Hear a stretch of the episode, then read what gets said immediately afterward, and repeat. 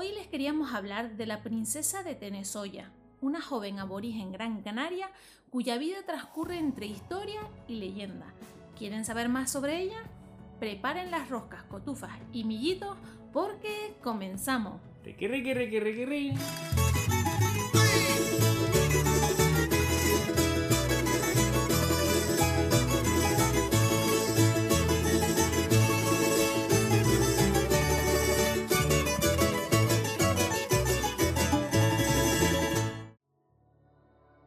Bienvenidos a los podcasts de Wanchipedia.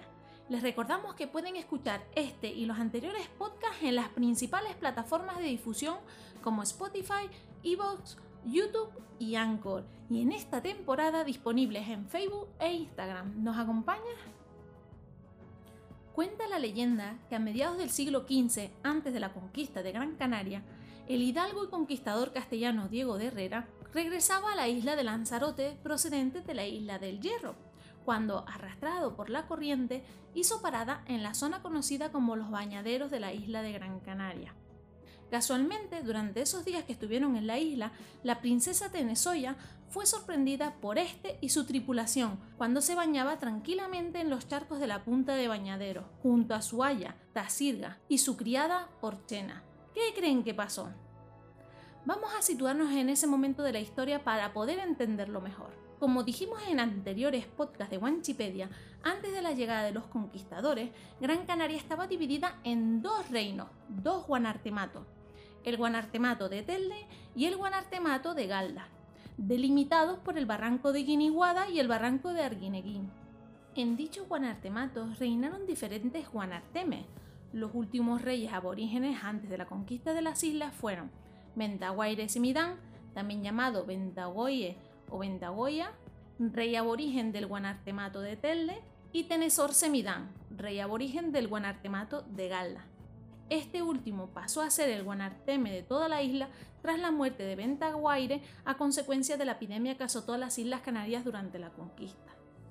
Como curiosidad, tras la conquista de la isla de Gran Canaria, Tenesor Semidán recibió el nombre de Fernando de Guanarteme, en honor a su padrino, el rey católico, y en alusión a su rango de soberano, de Guanarteme. Posteriormente convertido en capitán para junto a Fernández de Lugo y su ejército conquistar la isla de Tenerife. Ya hablaremos de ello en próximos podcasts. Con respecto a las clases sociales, cada uno de los dos guanartematos estaban gobernados por los guanartemes, los reyes aborígenes de esas tierras. Los segundos en importancia después de los guanartemes eran los faicanes. Había uno en cada guanartemato, y eran una especie de sacerdotes. Por debajo de estos se encontraban los guaires, los cuales tenían funciones de capitanes. ¿Recuerdan a Doramas? Pues Doramas era un trasquilado convertido en guaire tras la muerte del guanarteme de Telde, Ventaguaire. Anteriormente, según recogen los antiguos escritos, existían hasta seis guaires en cada una de las dos regiones, es decir, un total de 12 en toda Gran Canaria. Y por último, en cada zona importante del Guanartemato se encontraba un fayacán para realizar las tareas de gobierno y justicia, por cierto, bastante severa. Todos ellos eran miembros de la misma familia y aunque eran una minoría, tenían todo el poder y riqueza de la isla, eran los nobles. Les recordamos, como siempre, que si quieren ayudar al proyecto de Wikipedia pueden aportar su granito de arena a través de PayPal y ahora pueden ser nuestros mecenas a través de Patreon. ¿No sabes qué es? Patreon es una plataforma en la que nosotros, los creadores de Wanchipedia, publicamos periódicamente contenido exclusivo, sorteamos artículos 100% canarios, hacemos conexiones en directo para hablar de todo un poco y hacemos encuestas para elegir de qué hablar en los próximos podcasts de cada miércoles.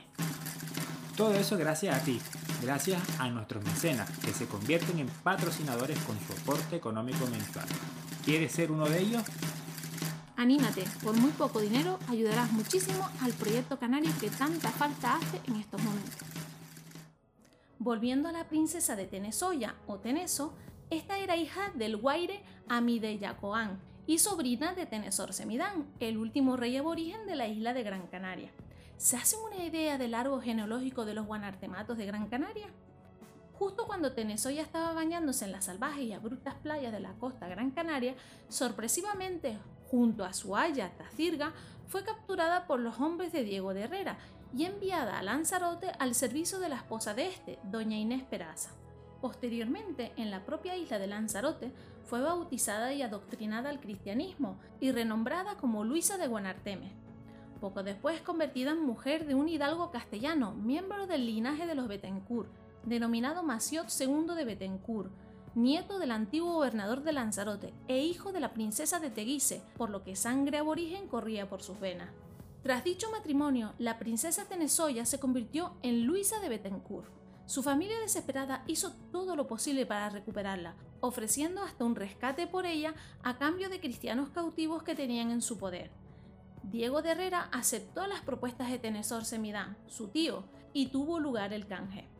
La princesa Tenesoya regresó con su familia a la isla de Gran Canaria, a su residencia en Galda, pero lamentablemente ya no era la misma joven que antes de ser capturada por los castellanos.